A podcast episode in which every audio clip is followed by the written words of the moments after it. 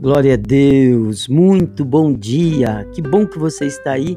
Eu sou teu amigo, pastor Ednilson Fernandes, e esse é o nosso encontro da manhã, trazendo uma palavra de fé, uma rápida reflexão e orando a Deus com você e por você. Abençoando você, compartilhe com mais alguém, inscreva-se no nosso canal e você me abençoa também. Amém? Vamos então à meditação de hoje. Não esqueça que ao final eu quero orar por você.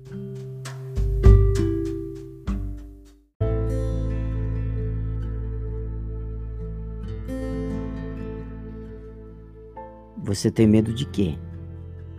Você já viu aquela criança que está toda lambuzada, cheia de chocolate, mas ainda assim diz para a mãe que não foi ela quem comeu o brigadeiro que estava sobre a mesa?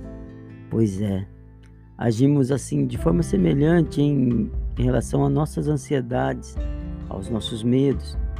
Ainda que estejamos cheios de preocupações, muitas vezes não as admitimos e aí somos engolidos pelo medo, pela ansiedade a Bíblia nos orienta a entregarmos a Deus todas as nossas ansiedades. Isso está registrado em 1 Pedro, capítulo 5, versículo 7. Mas como entregaremos o que não admitimos?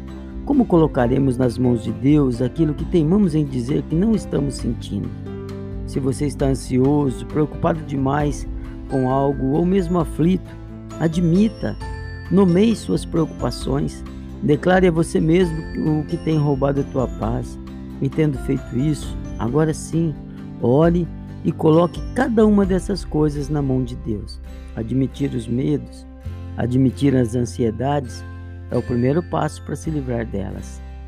A palavra do Senhor diz no texto sagrado de Salmos, capítulo 56, versículo 3: Quando eu estiver com medo, confiarei em ti. Amém?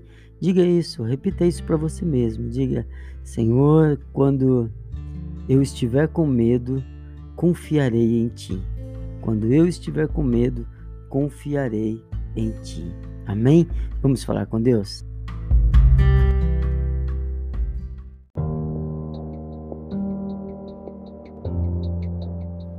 Meu amado Deus, Senhor, em nome de Jesus, ó Pai, eu, eu recebo essa palavra.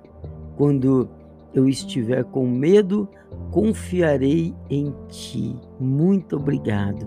Eu sei que o Senhor não abandona, o Senhor nunca me decepcionou e nunca vai me decepcionar. Eu peço, meu Pai, guarda a vida desse meu irmão, dessa minha irmã, esse querido que ora junto comigo agora. Guarda a saúde dele, guarda as finanças, guarda as emoções, livra, Senhor, de todos os perigos do caminho, esses perigos do nosso dia. Guarda a casa, guarda a família desse querido, em nome do Senhor Jesus.